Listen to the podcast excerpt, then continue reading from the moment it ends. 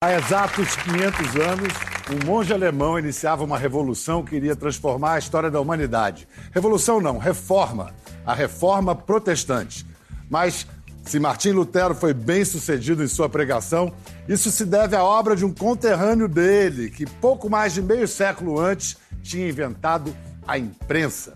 Não por acaso, a primeira coisa que Gutenberg imprimiu foi a Bíblia.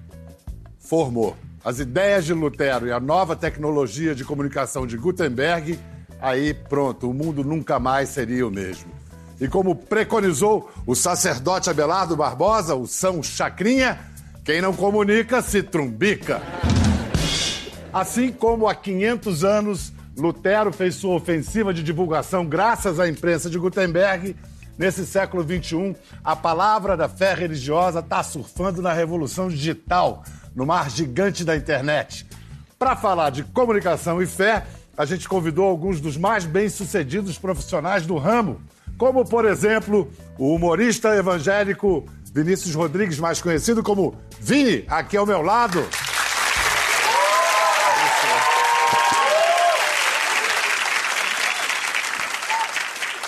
Já vi que veio com torcida organizada. Ah, tem que combinar, né? Ah, é, né? Não tem torcida contra, só a favor? Deve ter Não, um então monte. tá, eu tenho um boletim comprometedor a seu respeito. Sempre. Fiz umas pesquisas aí e soube que você só se aproximou da igreja evangélica porque estava querendo pegar a fila do pastor. Misericórdia. É verdade, É verdade? verdade. Pô, peraí, explica essa parada aí. Não, eu, eu não era de igreja nem nada, né? Vivia a vida louca aí de um jovem pelo mundo. Louca, louca mesmo? Louca, louca, louca. E bebida e um monte de coisas mais. Só que eu comecei a fazer um curso de inglês. E nesse curso tinha uma menina que era um pouquinho diferente das demais que eu encontrava aí. Ela, ela era quietinha, ela tinha um semblante diferente. E aí eu falei, eu nunca fui de igreja, mas a minha mãe era. E eu sabia que as meninas de igreja evangélicas, elas eram diferentes. Então eu falei para ela, cheguei nela e falei, você é crente? Ela falou, sou. E você? Eu falei, "Ah, eu também? Converteu-se imediatamente. Sim, na mesma hora. Foi assim, ó, milagre. É, isso, isso é um milagre. É milagre, é milagre. Aí ela falou, ela falou, mas você tem uma cara que é pronta. Eu falei, não, você tá me julgando. Aí ela falou, vamos pra igreja então. Fui. Fiquei indo, indo, indo. Ela não queria na- nada comigo. Mas da igreja você ficou. Fiquei. Olha só. Fiquei lá. O pai dela não gostava muito de mim, depois começou a gostar. Depois o jogo virou, ela, ela me queria, só que eu já tava crente, não tava querendo mais ela também, o jogo virou. Mas peraí, crente não namora? namoro, mas a minha visão, ah, como eu era novo convertido, minha visão era buscar o espiritual, era buscar o manto, era só. Só, só queria saber disso. Eu acredito nesse cara. Não, essa, é nessa parte aí pode acreditar. É? Então tá. Mas eu soube que, é, você vê, o amor, ou, ou amor ou tem outro nome isso? A atração é, por- pela pessoa te levou para a igreja. Sim. Mas também foi uma rejeição, digamos, em, em- em latim antigo, foi um pé na bunda que te levou à internet também, não foi? Foi. Depressão, rejeição, sentimento contramão, e aí? Fiquei muito. Gente, isso é triste. Eu comecei a Olha gostar. que cara triste que ele. Isso é triste. Não é, porque assim, eu sempre quis ter família, né? Então eu criei muita expectativa com a menina. Só que chegou na reta final, a gente viu que não tava dando mais e não ia vingar. A gente terminou, eu entendi que realmente não ia dar certo, mas a gente terminou e eu fiquei triste. Fiquei pra baixo. Me tranquei dentro do quarto, abandonei emprego, abandonei faculdade, abandonei tudo e fiquei uns seis, seis, oito meses trancafiados dentro de casa, sem querer mais nada. Até a salvação chegar anunciada Até a- pelo Instagram Isso. e pelo que- YouTube. Até que outra coisa, assim, eu, eu sempre gostei muito, eu sempre fui muito brincalhão. E eu gostava de fazer as pessoas darem risada. E eu percebi que eu ficando ali não ia dar em nada. Comecei a fazer memes pra internet, com o Instagram, que hoje em dia nem existe mais, já dei outro nome. Mas eu comecei a fazer memes, memes. E as pessoas começaram a gostar, a página começou a crescer muito. E espantosamente, as pessoas conseguiam enxergar algo espiritual naquela página, mesmo sendo de humor. E eles entra- Espantosamente até pra você. Pra mim, porque eu só brincava. Assim, eu sempre fui sério. Você brincava, mas já não tinha uma intenção? Não. Evangelista, evangelizadora? No começo, não. Não. Agora, com quem eu tô falando agora? É com o Vini ou é com o pastor Já sinto manto. Jacinto Manto? Agora é com o Vini. Aliás, o manto é um. Eu, eu aprendi que tem um, um vocabulário próprio aí, gospel, evangélico e tudo. Tem. Manto quer dizer? Manto é fogo. É aquela, aquele culto pentecostal onde o fogo desce, onde os irmãozinhos ficam rodando onde o mistério acontece. Isso é manto. Manto, os mistérios o manto de, de mistério, aquilo que está encoberto. Não entendeu, Mas, né? É eu, eu, entendi, sim. Eu, eu, eu, tive criação religiosa, eu entendi. Eu queria saber de você o seguinte: o humor já é um tema até surrado, os limites do humor. Toda hora tem, ah, o que, que pode, o que, que não pode. Mas eu presumo que, no seu caso, fazendo humor num território minado de moralismos, como uhum. todo território religioso, sim. o que, que você encontra de. É, eu tenho assim, eu tenho dois tipos de, de crítica. E hoje em dia eu já aprendi a lidar e eu não rebato nenhuma. Primeiro, são zelosos, zelosos da fé. Que eles, eles se preocupam até que ponto que eu vou poder brincar, eles se sentem ofendidos com aquilo. E outro. O que, que ofende? Por exemplo, quando eu brinco com línguas estranhas.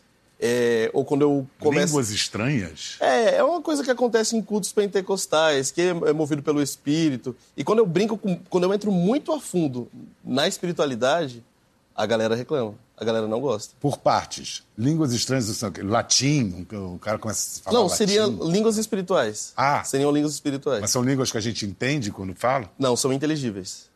Sei. É a manifestação de coisa ruim? Não, coisas boas. De coisa boa. tá. tá. E e ah, ninguém traduz, não tem tradução simultânea. Espiritualmente tem, tem interpretação, não tradução, mas tem interpretação. E o que quer dizer o humor que vai fundo demais na, espiritualidade que você estava falando? Porque assim, tem muito, tem muito cristão que eles, eles olham o meu tipo de humor e eles acham que eu estou brincando muito com o que é sagrado. E não pode brincar com o sagrado? Não. Segundo a visão deles, não. Porque. Segundo a sua visão? A minha intenção é mostrar para as pessoas que o, o evangélico, o cristão em si, ele se diverte. É, porque a, a, a sociedade criou um conceito de, devido aos anos, as coisas, até mesmo o que nós cristãos passamos para a sociedade, é que ser cristão evangélico é uma coisa chata, é colocar a Bíblia debaixo do braço, ir para a igreja e pronto, você não pode mais se divertir, você não pode fazer mais nada. Então a minha intenção com o meu canal é mostrar que a gente se diverte sim, a gente brinca, a gente dá risada dos nossos próprios defeitos, dos nossos próprios erros, porque a gente sabe que nós não somos perfeitos, é, o evangélico ele não é perfeito. Então a gente brinca muito com essas coisas. E rir de si mesmo é, é divino. Bem. É divino. É, faz é bem, divino. faz bem. É, eu falei manto e, e varoa. Varoa é a mulher. Ah, mas eu também tenho uma varoa bonita para chamar agora para participar com a gente. Chama ela, querida, é forte. Priscila Alcântara, por favor. Priscila, o que você tem em comum com o Vini? A gente é cristão e a gente gosta de humor e a gente tem em comum um canal no YouTube. Você prepara isso de alguma maneira? Cara, é, não, meus vídeos não. Geralmente eu ligo a câmera e vou falando. E aí depois eu faço a edição, né? Mas como era um assunto que eu estudo muito a Bíblia, eu adoro. Então uhum. era um assunto que eu já tinha bastante coisa para falar. Então e... eu fiz esses 10 fatos sobre Jesus aí. Com essa sua linguagem, vamos dizer, irreverente, né? Não convencional, a quem você ajuda e quem você irrita? Uh, bom, eu ajudo, vamos lá. Eu ajudo pessoas que, de algum modo, foram frustradas ou traumatizadas com a religião. Eu ajudo todo mundo que, que precisa de uma esperança na vida. E o meu público. Você tem maior... exemplos concretos, assim, de uh, gente que vem falar com você? Inúmeras. Na verdade, é, a maioria são jovens, né? Pessoas a partir de uns 14 anos, mais ou menos. E, na verdade, essas pessoas, elas, de alguma forma, aconteceu que elas me veem como amigas. E elas eu exponho muito a minha fé e a minha vida com Deus exatamente para de algum modo ajudá-las. E elas confiam em mim por, acho que por eu mostrar da minha vida então elas mostram se abrem para mim também. Então existem muitos jovens cara que Sabe esse lance da, da religião que muitas vezes oprime e que sobrecarrega o homem, sendo que a cruz uh, nos fez livres né, de, de uma escravidão? Então, muitas vezes essas pessoas foram frustradas com a religião e eu tento ajudá-las a não descontar essa frustração que a religião trouxe em Deus. E quem não gosta? Quem Existem acha... muitos, é, algumas pessoas é, religiosas mais tradicionais que não gostam muito uh, daquilo que eu faço Acho que exatamente por sair do padrão, mas eu, eu tenho uma vida com Deus e ele nunca me impôs algum tipo de rótulo ou algum tipo de padrão, então... Vocês estão realmente querendo, inclusive, mostrar para jovens como vocês que não é só não, não, não. Sim, na verdade, eu acho que uh, o que eu mais prego, na verdade, é que uh, Deus, para mim, E ele não é uma religião. Para mim, e obviamente ele é alguém. Então, é, quando você acha que Deus ele se limita à religião, traz esse certo peso, sabe? E parece que você andar com Deus é, é um fardo pesado, e sendo que não é. Se você vê Deus como alguém, Jesus, o Espírito Santo, você vai entender que para você se tornar santo, não é questão de seguir uma lista de regras, mas questão de quanto mais você anda com uma pessoa, mais você aprende com ela, mais você se parece com ela, por exemplo. Se eu você vou... tem intimidade com Jesus. Sim, isso, tá isso e quanto dizer. mais intimidade é. você tem, mais você se parece com é. ele, e talvez, aí que você alcança Talvez aqueles que critiquem você tenham ciúmes, né? Eu não sei, talvez. Eu vou ter que revelar a sua idade aqui. Não acho justo. É. É. Priscila tem 20 anos, olha só. 20 anos. E acredite que com 20 anos ela já tem 14 anos de estrada em televisão. Primeiro você fazia o quê? Um programa secular, disse assim, no SBT? É, eu fazia um programa infantil e fiz durante oito anos. E foram quase 10 anos na casa.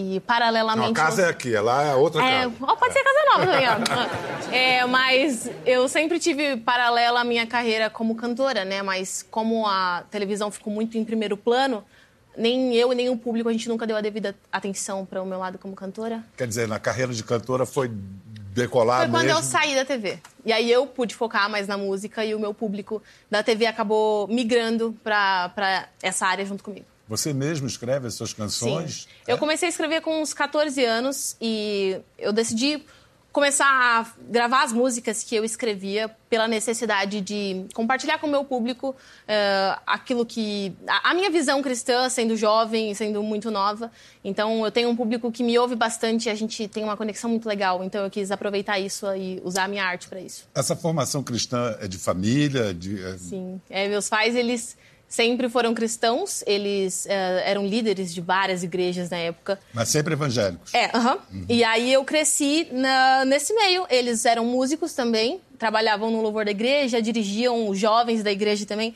Então meus pais sempre estiveram envolvidos, então eu cresci já com dois anos eu já cantava na igreja já.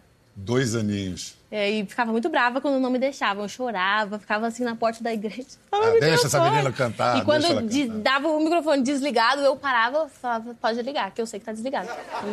É. Já tinha a manha do retorno, né? Eu ficava, me achava a Beyoncé aqui, ó. Ficava assim, no meio do culto aqui, ó. Escuta, o, o Vini não soube me explicar direito o que quer dizer manto.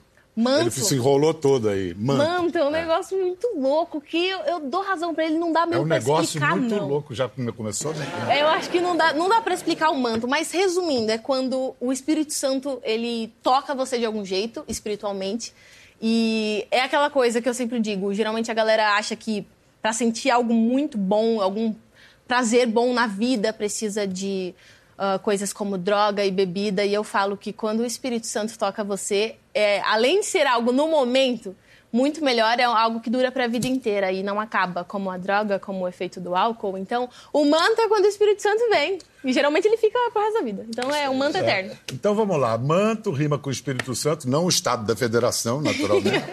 mas é o nome também do seu maior sucesso até agora? Sim, foi bem surpreendente. É, eu lancei a música despretensiosamente. Meu pai colocou e eu fiquei muito brava. Porque eu tinha três opções de músicas que eu gravei assim, tipo, como quem não quer nada. Eu falei, ah, não tá dando certo, vou ver se dá certo essa.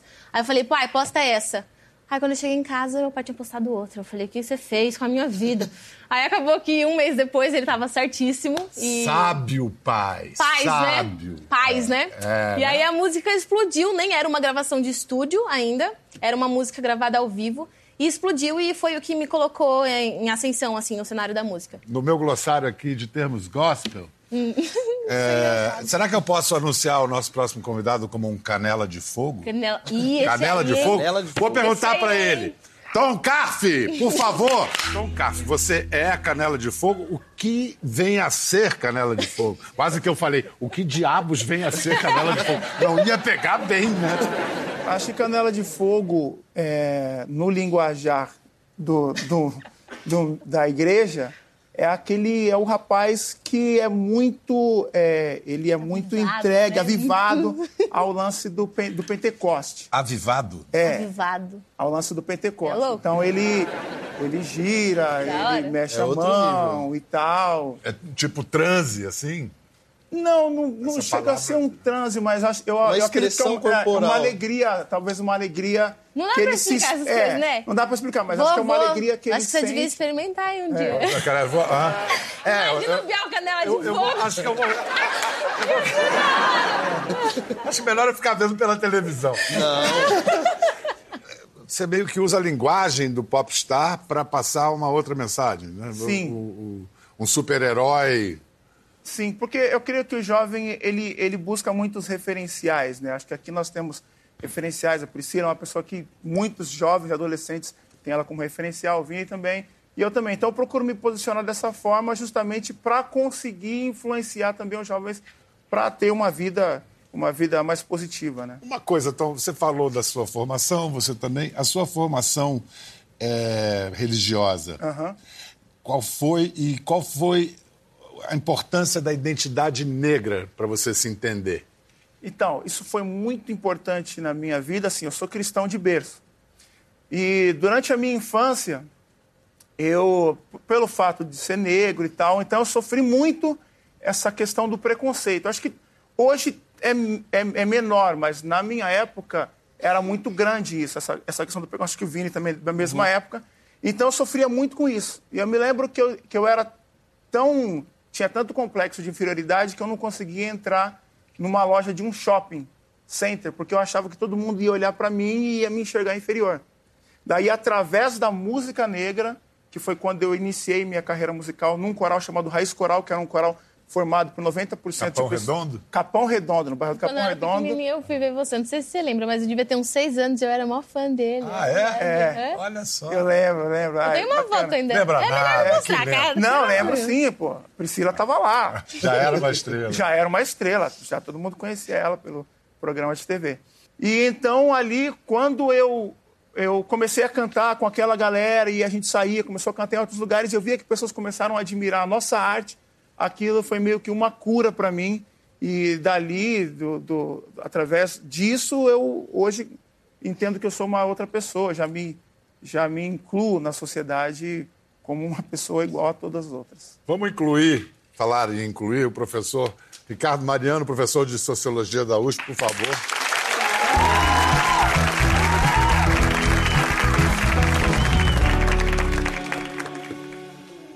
Um ateu na conversa. Certo. É, mais um ateu. O que, que representa, em poucas, em linhas gerais, o que, que representa esse fenômeno que está aqui na nossa frente? Bom, os evangélicos somam em torno de 60 milhões, de, quase 60 milhões de brasileiros atualmente. Eles têm um perfil eh, muito jovem, né, urbano, é uma religião eh, concentrada no meio urbano.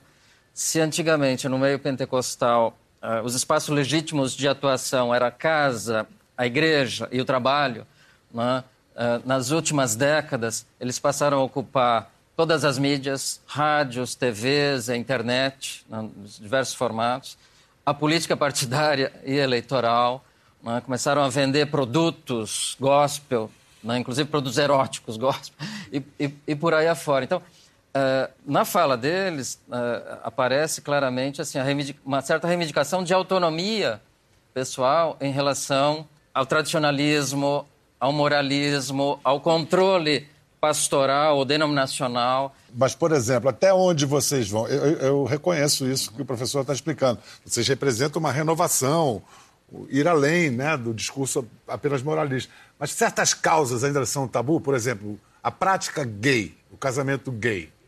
Isso na igreja de vocês, nas igrejas de vocês. Vocês conseguem incluir isso na discussão ou isso ainda é um tabu? Não, acho que. Eu, eu sou da igreja Bola de Neve, né?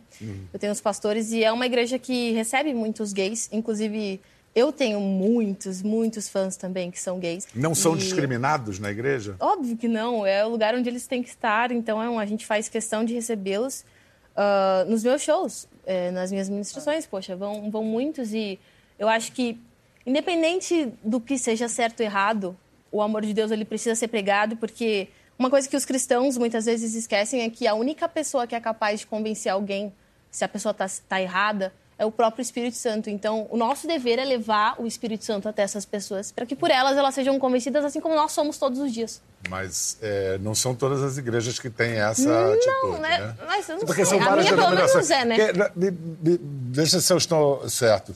Acho que está na origem da ideia protestante que quando você não está satisfeito com o pastor, você vira você pastor e faz a sua igreja. Exatamente. Tá Grosso modo. Lutero. Não tem tirania, É, né? Lutero, Lutero, ensinou isso. é, assegurou que o que salva é a fé. né? O, o, o crente é justificado pela fé, ele é salvo pela fé. Então não é o clero que salva, não é a instituição que salva, não são as boas obras e nem a, institu- a igreja, não é a tradição. Paulo fala isso. E ele se remetia.